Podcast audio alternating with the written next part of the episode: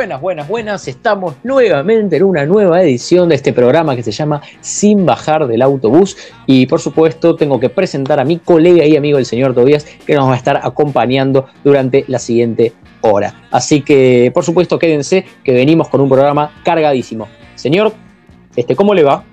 Todo bien, todo tranquilo. La verdad que me encantó. Me encantó hacer el vivo previo. Le encantó hacerlo. Le agradecemos muchísimo a la audiencia por estar, por por mandarnos preguntas, por, por comentarnos. La verdad que fue, fue muy lindo y de verdad, de verdad que se los recontra agradece. Sí, este, o sea, creo que fue muy dinámico, ¿no? Creo que la gente estuvo recontra eh, copada en coparse justamente, mandando preguntas, comentarios, opiniones. No sé si pasarán los vivos de otras cuentas, pero en la nuestra seguro que sí. Y creo que eso, eso es invaluable, además de lo que ya remarqué en el video hace un rato, este, esta cuestión de que algunas personas especiales fueron y, sin cuestionarse nada, eh, ya empezaron a bancar desde el programa 1. Por supuesto, si, si querés recordar eh, redes sociales y podemos recordar cuántos espectadores tuvimos hasta ahora. Bien, nuestra red social y única es arroba sin bajar del autobús en Instagram y la verdad que también hay que agradecer mucho porque tuvimos 133 espectadores eh, entre todos los episodios, una media de 26 por cada capítulo. Nos, nos enorgullece mucho, la verdad que los agradecemos. Fue, fue es muy lindo ver ese número. Sí, sí, y con 46 espectadores en el primer programa, ¿no? Cosa que es un récord mundial, digo, porque, o sea, uno tiene que pensar, ¿no? O sea, quiero ver cuántos espectadores hizo, qué sé yo, este algún programa de la Metro en su primer este o sea, digo, 46 espectadores en el primer programa de algo que casi, o sea, o sea que en ese momento había tenido poca difusión, es muchísimo, muchísimo. Este, yo fui, tuve, tuve un, un pasado radial también y sé que es un muy buen número, muy buen número. Este, bueno, Ahora sí, si, estás de acuerdo, podemos empezar abriendo esta primera sección de este maravilloso programa que se llama Sin bajar del autobús, tratando por supuesto lo que nos dejó en la última semana, los cuatro partidos de Champions, si querés focalizando en dos que son los más importantes, ¿no? El del Bayern de Múnich 8 a 2 contra el Barcelona y quizá la eliminación del Atlético de Madrid más sorpresiva, pero vamos a estar charlando por supuesto de los cuatro. Este, con, con respecto al 8 a 2, ¿qué opinás? ¿Qué viste? A ver, no se puede decir mucho, la verdad que es extraordinario el Bayern Múnich y es increíble lo del Barcelona. Es no hay mucho para decir, la verdad que estaba todo, se demostró todo un equipo que no tiene ganas de jugar y un equipo que está recontra comprometido. Es, es increíble. Sí, yo lo que creo es que acá, y yo mismo me voy a tener que desdecir, yo recuerdo que vos en, uno de los programas habías comentado que no tenía sentido echarle la culpa siempre al técnico, que a veces son los propios jugadores los que están en un bajón anímico que se contagia. Pero sin embargo, acá yo sí quiero hacer una, una mención, que es que el director técnico Setién sí tiene mucha responsabilidad en todo lo que pasó en este ciclo. Es decir, uno entiende que son también los eh, técnicos usados como chivos expiatorios, los culpables de, todos los males pero creo que en este caso es inadmisible que un técnico como Setién, siendo técnico de un club como el Barcelona, eh, no haya dado casi ninguna indicación técnica y haya hecho muy poquitos cambios. Eh, no sé cómo lo viste vos, pero realmente la cámara lo enfocaba y el señor estaba serio, sin hacer nada, sin moverse. Sí, sí, sí, lo, vi y lo noté, lo noté muy tranquilo en un partido tan definitorio con un equipo tan impresionante. La verdad que es, es raro verlo así. No, no es normal que un, con un entrenador esté tan tranquilo de Barcelona perdiendo 4 a 1. Sí, o sea, uno, uno, uno sostiene que el técnico es el encargado de cuando las cosas van mal, rápido levantar los ánimos, tratar de reponer al equipo y de o sea, en última instancia, bueno, si no se puede hacer eso en el primer tiempo, tratar de en el vestuario dar un mensaje claro, barajar una, línea de juego clara y hacer algún cambio de, táctico. Pero jamás lo vi dando ni siquiera una indicación. Este, creo que es grave eso, es grave. Sí, la verdad que es súper raro, Es raro y grave. O sea, ¿cómo vas a ser director técnico del Barcelona perdiendo 4 a 1 y te vas a quedar tranquilo ahí, sentado? Es raro. Es raro y, no se me pasa por la cabeza. Sí, eh, por supuesto, un paréntesis, eh, acaba de asumir, va, acaba de asumir, eh, hace muy poquitas horas se anunció la, bueno, la ida del, del director técnico Setien y la asunción de eh, Ronald Koeman como nuevo director técnico del Barcelona ante los fallidos rumores de que Xavi o el propio Pep Guardiola iban a retornar al club. Así que bueno, Ronald Koeman, nuevo entrenador del Barcelona. Ahora sí, eh, podemos seguir con más comentarios sobre el partido. Algunos cuestionaban la actuación del arquero Ter Stegen, eh, otros la debilidad del flanco defensivo del Barça. Yo creo que fue más un bajón anímico generalizado. No sé qué opinas vos sobre ese ítem. Sí, sí, sí. Lo noté muy mal en defensa, en ataque y en el mediocampo. En el, y en el mediocampo. Busquets errando todos los pases, rarísimo. Un Arturo Vidal apagado. Messi, bueno, no, no apareció. La verdad que no, no, no hubo. No hay nada para decir porque la verdad que no apareció, no, no estuvo en ningún momento del partido. Suárez, Suárez estuvo bien, metió el segundo gol, pero pero la verdad que fue, fue todo en conjunto, todo en conjunto. Sí, ahora yo con, respecto a eso marco una diferencia con vos para los que se quejan de que siempre coincidimos, que no, es cierto. Es más, en la mayoría de las cosas no coincidimos, pero no hemos tocado temas tan calientes. Este, no, este, yo, yo creo que con respecto a lo que vos nombrás de Messi no apareció, creo que hay, hay una característica de Messi que es que es, un jugador colectivo. Él necesita tener un respaldo atrás. No es Maradona. Esto nos lo preguntaban en el vivo hace unos minutos. Eh, es un jugador que necesita tener un Xavi, un Iniesta para poder sobresalir. No es alguien que en un contexto crítico vaya a los gritos poniéndose al equipo al hombro. No es algo que se le haya visto hacer a Messi y sí a otros jugadores como, como Diego, por ejemplo. Y creo que esto se vio. A ver, Messi no ha jugado mal. Me parece las pelotas que tocó lo ha hecho bien. Lo que pasa es que no se ha puesto el equipo al hombro. Y creo que es, que es una crítica válida esa. Pero, o sea, digo, no es que no hizo nada y no apareció. El equipo no apareció y él necesita del soporte del equipo. Creo que va más por ese lado, mi opinión. Sí, sí, obviamente, obviamente. Pero bueno, me parece que ya, ya podemos pasar a otro partido. ¿Te parece bien pasar al del Atlético de Madrid? Sí, sí, creo que es un partido totalmente jugoso para analizar más allá, o sea, más en lo táctico que en lo que realmente pasó, ¿no? Partido creo que el más aburrido de los cuatro, supongo que coincidís. Mm, no tanto, porque me gustó mucho ver a Leipzig, que es un equipo que juega muy bien colectivamente, tiene una formación rarísima, o sea, escuchar la formación 3-3-3-2, o sea, increíble. increíble. Sí, es este, casi... Eh, eh, este, me hace acordar a lo que fue la conferencia de prensa de San Paoli en el Mundial de Rusia cuando dijo 2-3-3-2, una cosa rara que todos le decían que estaba diciendo un número de teléfono.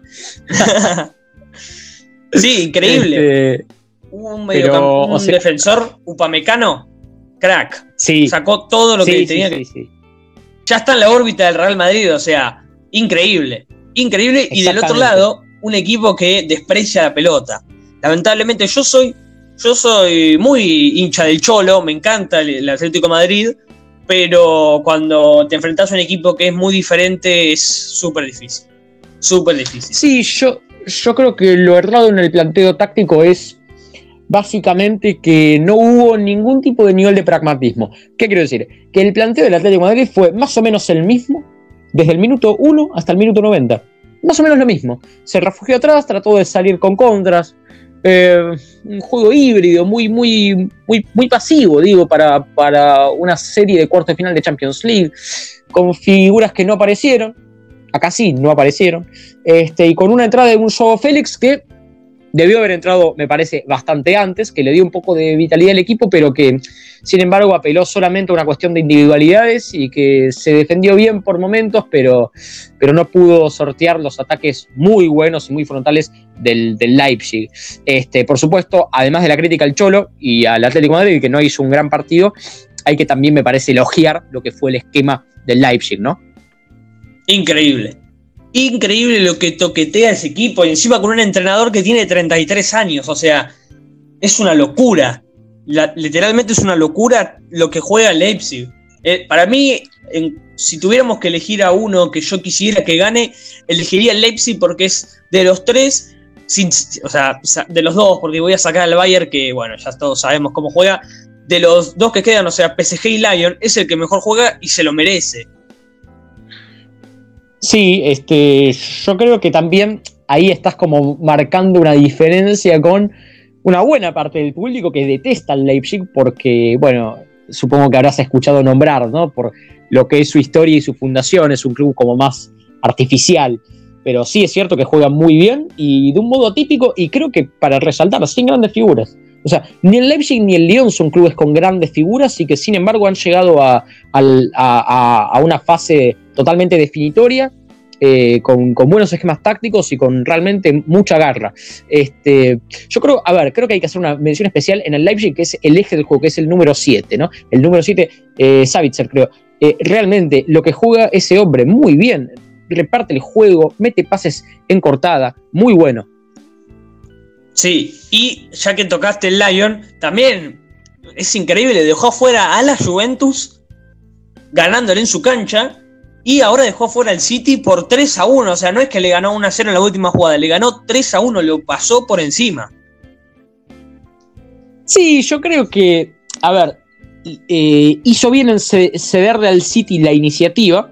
El City fue el que tuvo la pelota, en definitiva, pero le ha cerrado muy bien los espacios. Y creo que tampoco fue ese famoso cliché que vemos, que es que hay equipos que se meten atrás y tratan de jugar encerrado atrás sino que fue un equipo que tuvo cierta iniciativa como para de vez en cuando salir, de vez en cuando tratar de presionar un poco más arriba, y lo logró. Y realmente una, una, coordinación defensiva eh, notable, notable.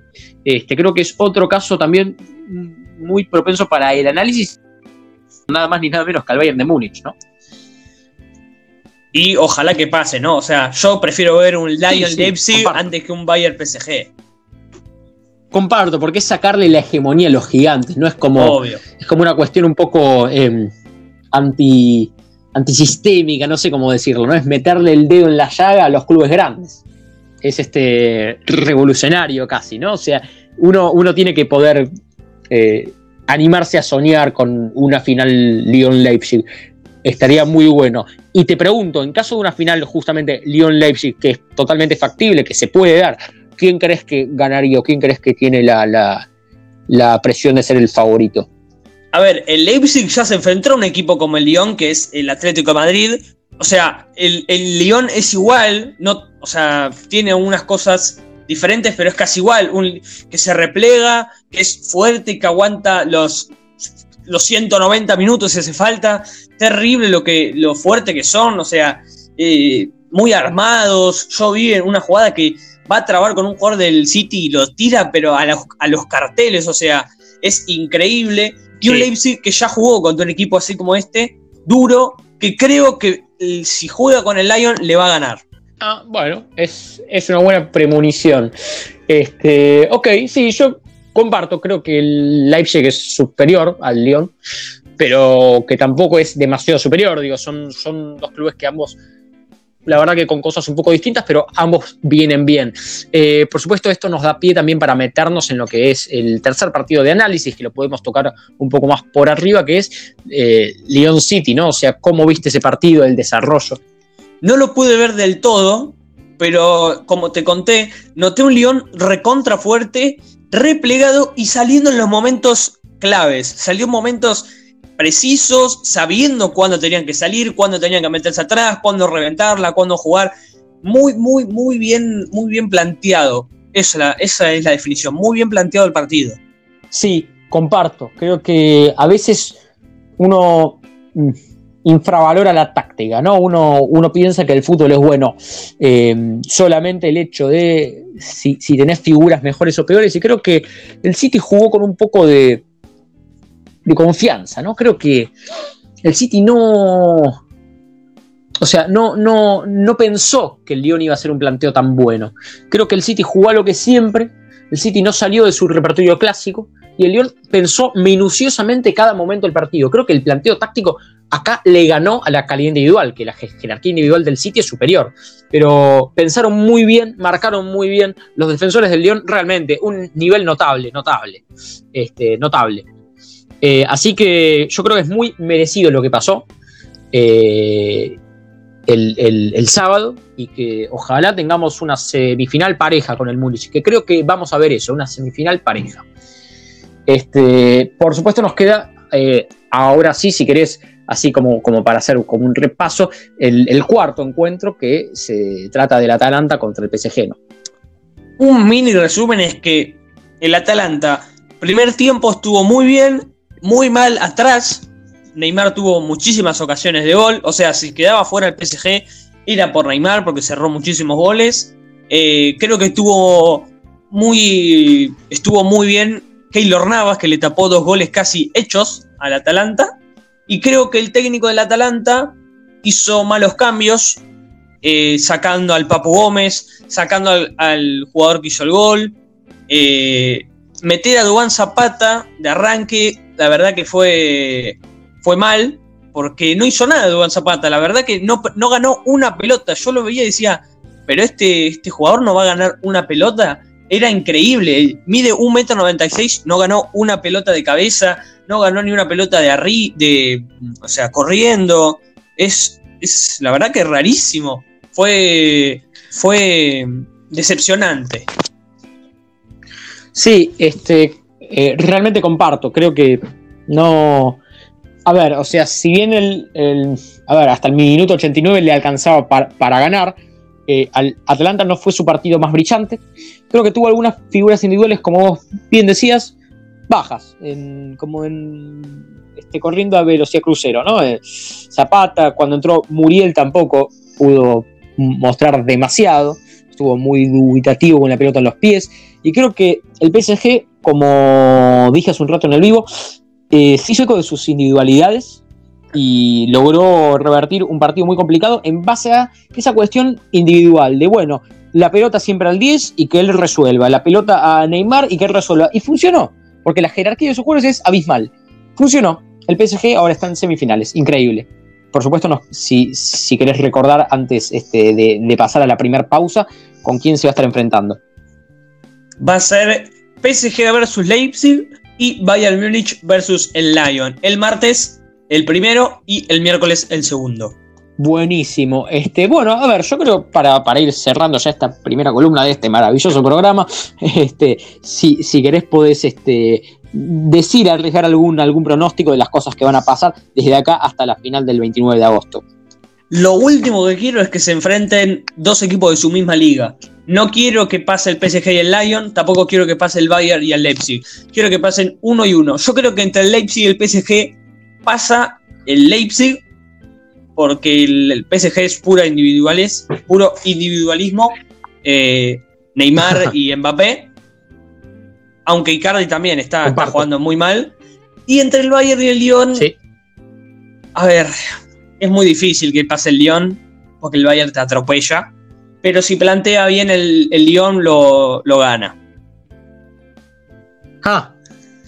Eh, sí, yo comparto. Si, si, yo tengo que arriesgar un pronóstico, por, por arriesgado que suene, me la juego. Casi que no es racional, pero me la juego emocionalmente. Creo que el Lyon va a llegar a la final. Lo, no, veo la final. Pero tenés que decir todo lo contrario. todo lo que dijiste fue todo al contrario. Dijo, el Atlético Madrid gana la Champions, pum, afuera. Dijo, pasa el City, pum, afuera. Pasa el Atalanta, pum, perdió con el PSG. O sea, basta de dar pronósticos, loco. Yo te digo la verdad, eh, soy muy bueno con los pronósticos. Y te voy a explicar por qué. Porque lo que vos. No, no, este, este es un paréntesis necesario para hacer en esta columna. Vos a la gente le contás que eh, mis, mis dos o tres falencias, pero no contás que yo he acertado cinco pronósticos al hilo. Cinco. Cinco pronósticos al hilo, todos.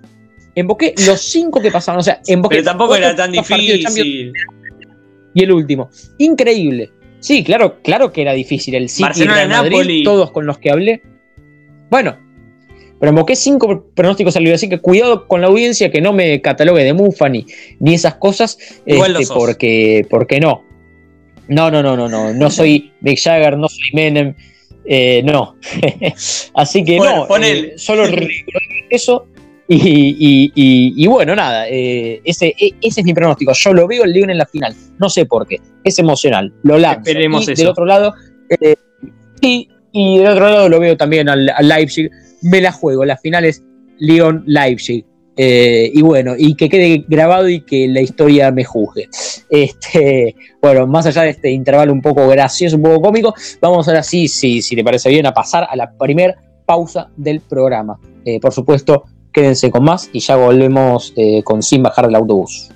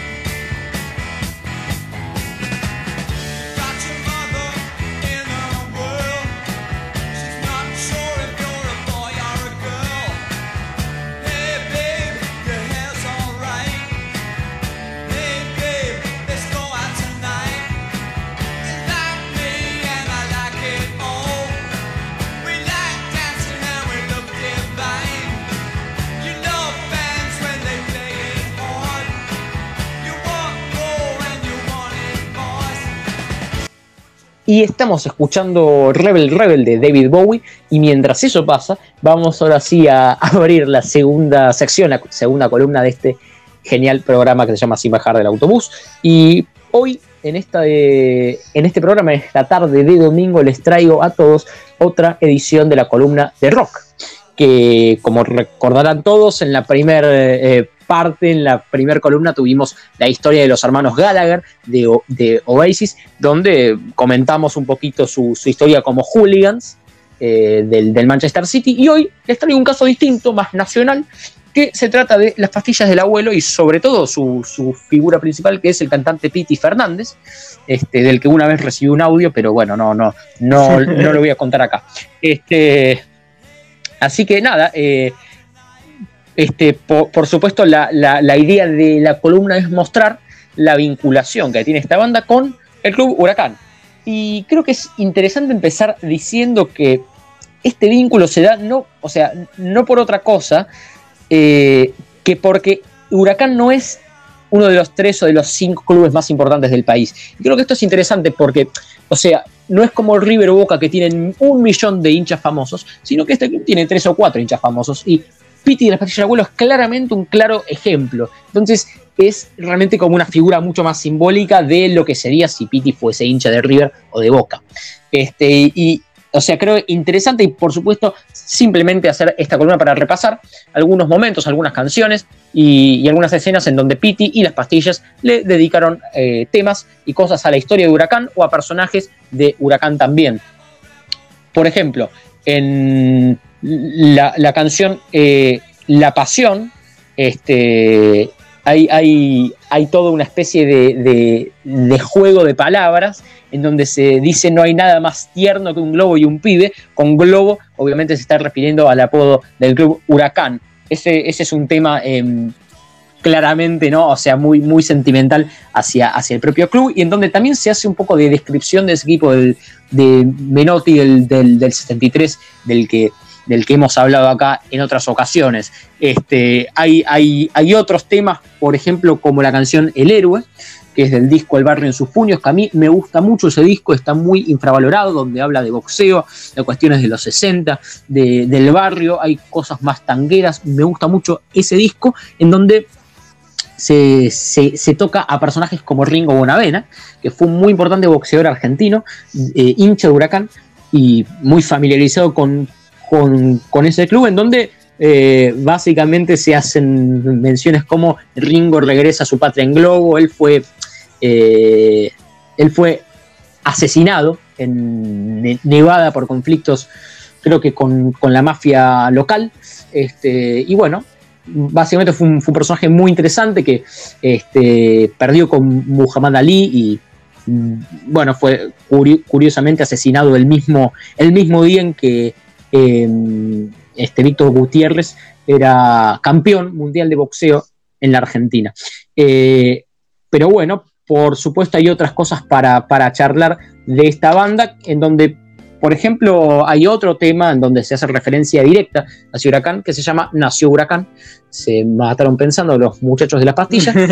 este, y, otro, otro de los temas más emblemáticos, este es muy, muy conocido, seguramente lo conoces, que se llama ¿Qué es Dios?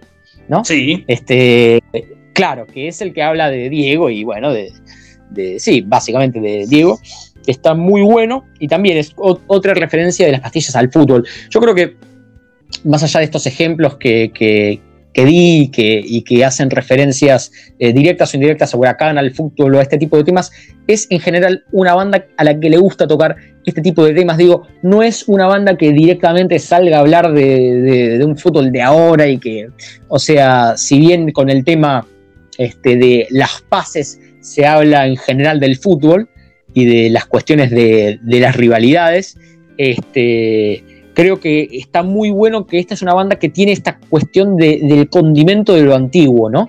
O sea, varios de estos temas que acabo de mencionar, em, o sea, son, son canciones que hacen referencias a personajes del pasado. Y creo que eso está muy bueno. O sea, creo que hay, hay, hay una idea de descripción de, de, atmósfera de los 60, de los 70, con personajes como Bonavena, cuando se nombra a Menotti, cuando nombran a otro tipo de jugadores de la época de Huracán. Creo que está muy interesante eso y que hace que parte de su público, que es más bien millennial, como yo, este, vaya y busque en internet y, bueno, y trate de, buscar cosas que la propia banda plantee. Y creo que está bueno eso, está bueno porque implica un, ejercicio de remontarse con, la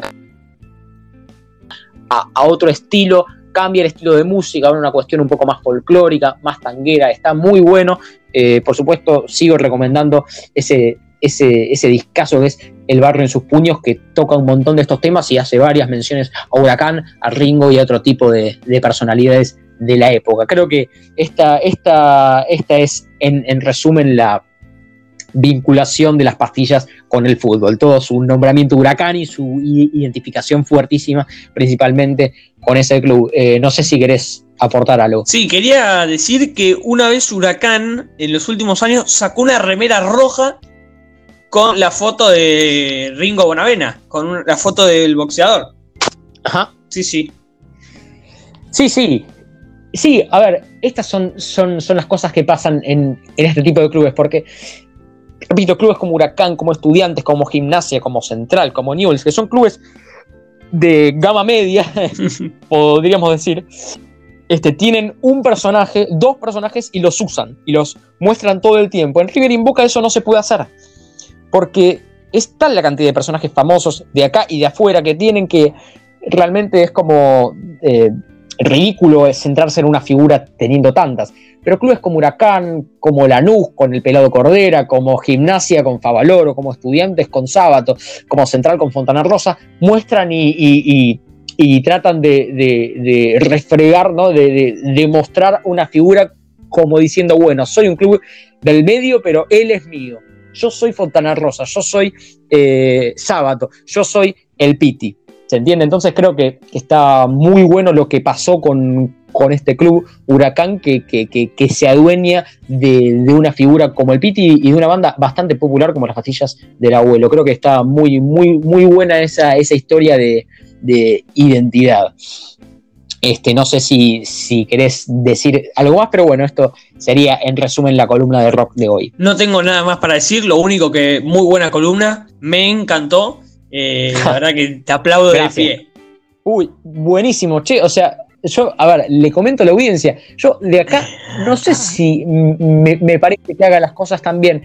A menudo me, sucede esto, que me, eh, me mandan este tipo de mensajes a algunos amigos, vos incluido, y yo respondo como, bueno, yo no sé si yo mismo me quiero tanto a mí, no sé, o sea, cosas este, claro, como que son buenos elogios y yo haciendo la columna no sé si, si, siento tanto, pero me parece fantástico que te haya gustado y sé que sos honesto en tu mensaje, así que fantástico. Sí, además me encanta todo lo que es nacional, el rock y el fútbol nacional, la verdad que me encanta.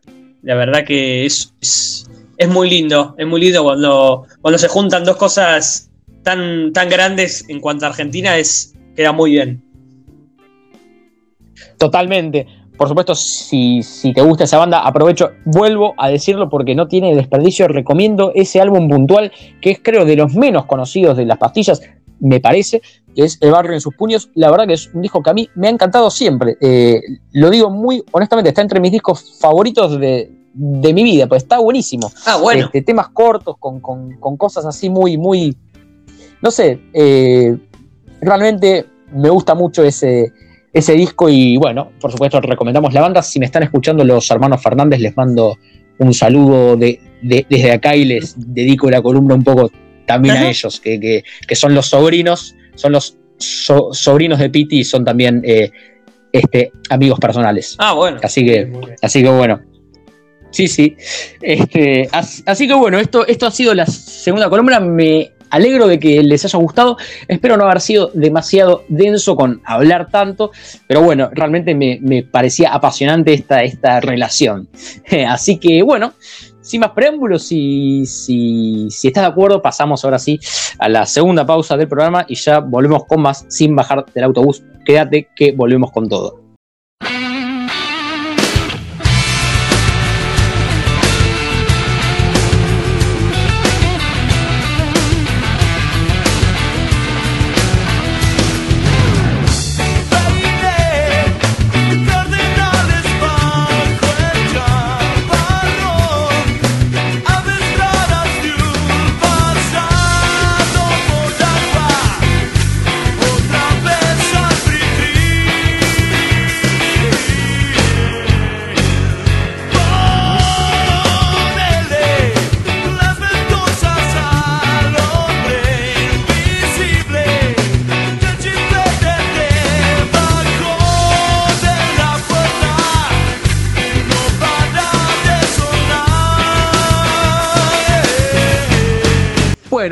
Estamos escuchando Nene de antes de Divididos. Acá, por supuesto, es un baluarte total, la música nacional, internacional. Ya tuvimos David Bowie, Divididos, se vienen mejores temas incluso.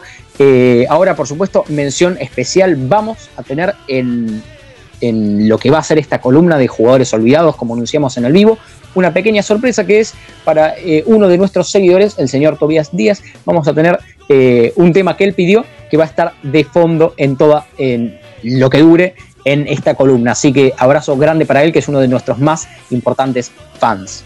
Este, bueno, ahora sí, si querés empezar, te cedo los honores. Bien, vamos a meternos en promesas olvidadas, o mejor dicho, ¿qué es la vida de? ¿Qué es de la vida de? Primero, en principal, vamos a tocar a Giovanni Moreno, eh, que supongo que te acordarás quién es. Eh, debutó como profesional, como, como futbolista profesional en Envigado de Colombia cuando estaba en segunda división y en el primer, en el primer semestre de 2008 estuvo cerca de llegar al Atlético Nacional, gran equipo de Colombia, pero siguió en Envigado jugando 22 partidos y convirtiendo 10 goles, y eso que no es delantero, es un enganche. Y en el segundo semestre de ese año fue fichado por Atlético Nacional eh, por 2,5 millones de dólares. Gio se convirtió rápidamente en un referente y hasta casi ídolo de Atlético Nacional, por lo que por su buen desempeño llegó a ser el nuevo 10 de la selección colombiana y llamó el interés de varios clubes extranjeros como Racing o River. Pero el club de Avellaneda fue el primero que se quedó con los servicios del jugador. Finalizó su paso por Atlético Nacional jugando 81 partidos, convirtió 44 goles, 10 goles en 14 partidos por la Copa Colombia y los otros 74 en 67 partidos por la liga. Bien, su primera experiencia en el fútbol exterior fue Racing de Argentina por 4.3 millones de dólares. Su desempeño en Racing fue extraordinario por todo lo que cuentan los, los hinchas y hasta los periodistas durante su primera temporada, convirtiéndose en una de las grandes figuras del plantel del Club de Avellaneda en su primer año, llevando a Racing hasta el quinto puesto del torneo hasta que en el clausura 2011 frente al Boys en la primera fecha sufrió una lesión de ligamento cruzado posterior en la rodilla que lo dejó ocho meses inactivo.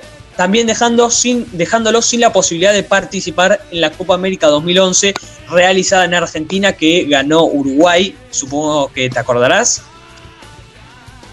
Sí, sí. Y su regreso a las canchas fue, como una curiosidad de escuchar esto, frente al Boys, pero en el torneo Apertura 2011. Bien, en el, en el torneo Clausura 2012, después de perder frente a Independiente en el clásico de Avellaneda, además de la destitución del técnico Alfio Basile y de la salida de su compatriota y goleador Teófilo Gutiérrez del club, los hinchas amenazaron a los jugadores a tal punto que durante las semanas posteriores algunos se la pasaron recibiendo amenazas de muerte. Entre esos estaba Giovanni Moreno. Y ya finalizando el torneo, junto con su compañero Federico Santander, unos hinchas armados del club se subieron en su auto apuntándole un revólver a la rodilla, lo que ocasionó su salida del club hacia el fútbol chino para jugar en el Shanghai Shenhua y haciendo como un resumen, su paso por Racing fue con 50 partidos en dos años y 12 goles, 11 goles por liga en 47 partidos y un gol en tres partidos de la Copa Argentina. Qué increíble, ¿no? Sí, claro, hay que, hay que recordar, ¿no? Esto de promesas olvidadas. O sea, realmente este es un jugador del que en los últimos años no hemos escuchado hablar. Producto de su partida china, pero también producto de que no es un jugador que siga eh, dando demasiado que hablar. Digo, no sé si ha hecho un bajón en, en, su nivel, pero es un jugador del que, al menos en la calle, en el bar, en, en, públicos más futboleros, es un jugador del que se ha dejado abruptamente de hablar, eh, producto de, su partida, pero también de que no, de que no deslumbra como, como antes posiblemente. Así que, bueno, eh, por supuesto, cuando quieras puedes pasar al segundo caso. Vamos a pasar al segundo caso, que es más europeo. Vamos a hablar de Bohan, el jugador holandés del Barcelona que en 2017 logró debutar con el primer equipo y en octubre de ese mismo año se convirtió en el jugador más joven en marcar gol con la camiseta del conjunto español. Dejó su récord con 17 años, un mes y 20 días. Escucha esto, dejando atrás una marca que había impuesto anteriormente Lionel Messi. O sea, ya de arranque hmm. el jugador ya, ya había roto un récord de Messi por, supuesto, si no tenés ganas, podés no decir que fue mi idea eh, este jugador. ¿eh? bueno, le decimos que fue una idea de Leandro esta, esta columna. Gracias, gracias, gracias. Gracias, gracias. Bien, en 2014 llegó a la Premier League con el Stoke City, el Stoke City, sin embargo su cuota goleadora fue baja. Se ha mantenido por cinco temporadas con este equipo y en la temporada 2018-2019 sufrieron el descenso a segunda división y en estos cinco años tuvo dos experiencias en calidad de cedido, o sea, de préstamo. Se fue al Mainz 05 de Alemania y a la vez y al Alavés de España, pero regresó al término de su préstamo y actualmente tiene 28 años, o sea, no es actualmente sigue siendo joven, tiene 28 años de edad, hizo contrato con el Stoke City, el Stoke City culminó en junio de 2020 y está en el Montreal Impact. Una de sus, de sus declaraciones fueron estas. Jugué en el mejor Barça de todos los tiempos, en el Milan, en el Ajax, en la Roma y marqué en las cuatro grandes ligas. Soy la promesa que no fue. ¿Cuánta gente sueña con tener una carrera así? Dijo en una entrevista con El País. Claro está que tiene la edad y el hmm. fútbol para jugar de, nueva, de, de nuevo en una cuenta de primera. Ese es el objetivo con el Stoke City. Bueno, a ver, creo que este es un caso totalmente emblemático. O sea, es un caso, pero realmente clave. O sea, todos nos acordamos de la época en que Boyan era, era o sea, era crack, era incluso hasta a veces titular en ese equipo maravilloso de Pep Guardiola. Y de golpe salió de escena. Este, y por supuesto decayó su rendimiento. A ver, pequeño comentario, pequeño comentario sin, sin robarte tiempo. Este, creo que es clave ver esto y está bien, no es ninguna genialidad lo que voy a decir, pero cómo aporta el contexto. ¿eh? Porque Boyan fue crack mientras tuvo al lado un Iniesta, un Xavi, un Messi. Cuando se mudó a, otro tipo de club más humilde y menos hegemónico, bueno, eh, no fue el mismo. Es decir, no, tuvo capacidad de liderazgo por sí solo y de capacidad individual de resolver en clubes menores como si tuvo otro, otro tipo de jugador más del, estilo de Maradona. ¿no? Creo que es importante ver esto de que, bueno, a veces es el propio contexto, el propio sentido del equipo el que te ayuda a vos a, a, rendir de determinada manera. Sin duda, igual es claramente un caso de promesa olvidada. Bien, y en el último caso vamos a hablar de Sergio Araujo, que actualmente tiene 24 años. Debutó en la primera de Boca en la última fecha del torneo apertura del 2009 de la mano del DT Alfio Basile. Y en julio de 2012, o sea, tres años después de su debut, fue cedido por dos años al Barcelona por 800 mil euros, con una opción de compra de 15 millones de euros. O sea, increíblemente, desde el Barcelona, desde Boca pasó al Barcelona, algo extraordinario. Sí, sí, sí.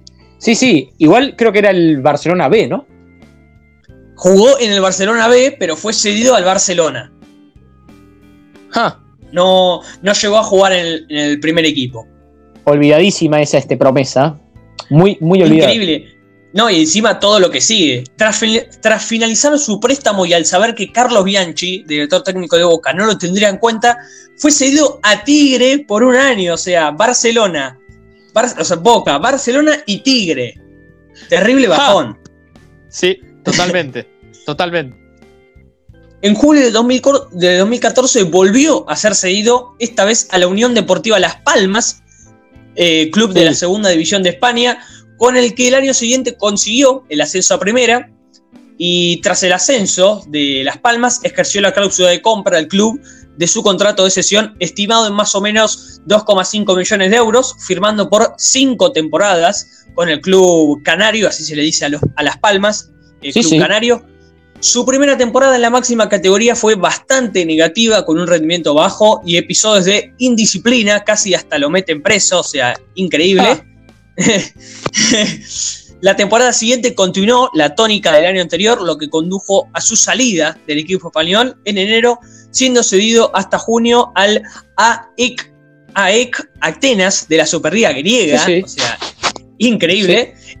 En Grecia mejoró su rendimiento y consiguió 9 goles y 6 asistencias en, 26 en 21 partidos que disputó, incluyendo el tanto que vendría la clasificación para la fase previa de la Champions. Bastante bien. Bueno, muy bien. En verano del 2017 volvió a Las Palmas para realizar la pretemporada con el club amarillo llegando a jugar las dos primeras jornadas de la temporada. Sin embargo, el 31 de agosto volvió a Grecia para ampliar un año más la sesión en el AEK Atenas. En esta temporada alcanza el campeonato de la liga griega, o sea, ganó el torneo local, y tras el descenso del club canario, el club Las Palmas, a segunda división, se reincorpora a él en el verano, lesionándose en la pretemporada, con lo que no pudo jugar de nuevo hasta la jornada número 8 y el verano siguiente volvió a sufrir otra lesión manteniéndolo fuera de los terrenos de juego de casi toda la primera vuelta y ahora se encuentra otra vez en Atenas. bueno, impresionante lo de la carrera de este jugador que también tuvo como una... Un chispazo. Sí, pero un, poco decadente, ¿no? Digo, esto de, pasar del Barcelona a Tigre. Sí, sí, sí. Este, a ver, lo que. Ah, hay, hay, un caso que se me viene a la mente, aunque no es exactamente igual porque son clubes como más de, retiro y se debe más a una cuestión de, de, vejez, si se quiere, pero el caso de El Gato César, aquí en la Argentina también, digo, fue un arquero que, que, atajó en clubes importantes, en River, en Vélez, y que también terminó atajando en Villa San Carlos. O sea, igual se debe más a una cuestión de que se puso un poco más grande, ¿no? Pero creo que es, que es un caso válido como para nombrarlo. A propósito, eh, quiero contar, sí, eh, sin, sin querer ser autorreferencial, pero haciéndolo, este, una vez he tenido el placer de encontrarme con el gato César mientras el señor hablaba por teléfono y vi en vivo, vi en vivo y en directo en la cancha de comunicaciones eh, su, su, dedo mal, mal formado. Lo vi no es una cuestión de Photoshop que se quede tranquila la audiencia que eh, pude comprobar estando a metros del gato que es real. Eh, sí, aunque no lo creas, fui una vez a ver un Comunicaciones Villa San Carlos. Larga historia. Larga historia, pero bueno, pero bueno. Este, este, para no aburrir a la audiencia, si no hay más que nombrar, por supuesto, paréntesis, me gustó mucho la columna, tiene buena data, está bastante original. Este, y si no hay nada más que agregar, podemos pasar sí a la última pausa del programa y ya entrar en la cuarta y última sección. Perfecto, perfecto. Bueno, entonces pasamos eh, ahora sí a la última pausa de este maravilloso programa que se llama Sin bajar del autobús en esta edición 6. Quédate que ya volvemos con lo último que nos queda para contarles.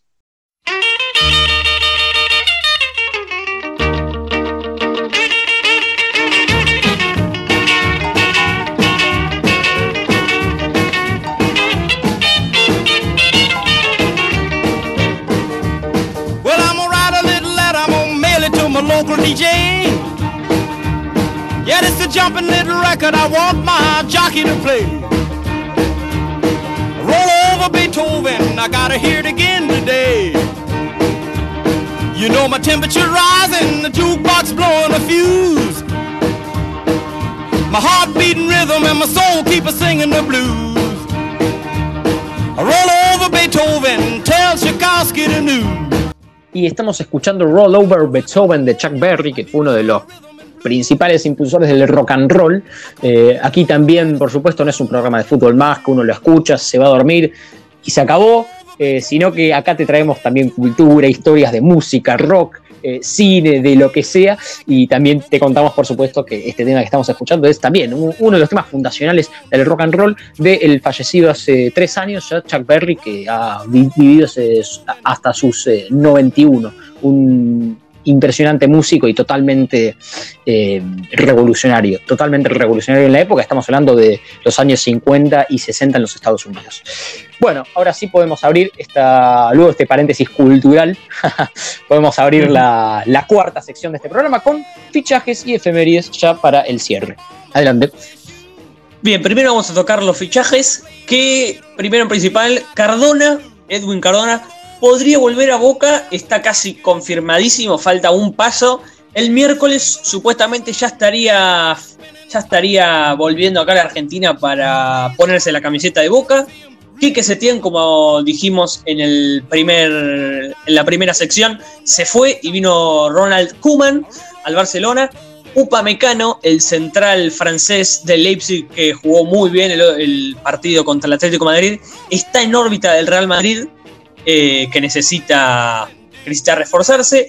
Y hoy llegó, hoy lunes, llegó una oferta por Juan Fernando Quintero de China por 9 millones de euros, que sedució bastante al jugador de al club que está necesitando el ingreso de dinero porque está bastante en deuda con algunos, algunos contratos y parece que se va a terminar yendo Quintero por una cuestión más de, de acomodarse bien por la economía acá en Argentina que está, está, medio mal y le vendría bien ese cambio a China. Es raro también a China después de Argentina, pero bueno.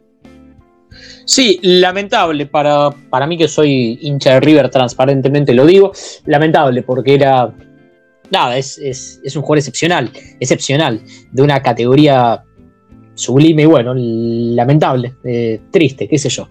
Eh, a ver, ah, una, un, amigo me pasa por, por acá en tiempo real eh, una, un rumor informal que, es, que se está corriendo la bola en Europa que el Ajax de Holanda quiere de regreso a Luis Suárez. Vamos a ver si hay una tentativa formal, pero, pero bueno, esto es, es un rumor. Increíble. Increíble, y el Barça supuestamente se estaría desarmando, porque Messi también lo rumorean con el Manchester City, Piqué ya dijo que se quiere ir. Hmm. Bueno, creo que si el Barcelona tiene que tocar fondo, que sea este el momento, que lo toque en serio y que regrese como el ave Fénix, ¿no? Porque tampoco sirve estar siempre ahí al borde de, tocar fondo y siempre quedar en esa cuestión gris.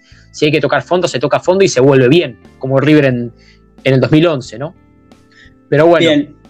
Este, a ver, ah, ¿hay, ¿hay algún tipo de efeméride más o si te faltó algún fichaje o algo? Sí, sí, hay tres efemérides, no tanto con el fútbol, sino más en deporte. Un 17 de agosto de 1952 nacía en Buenos Aires Guillermo Vilas.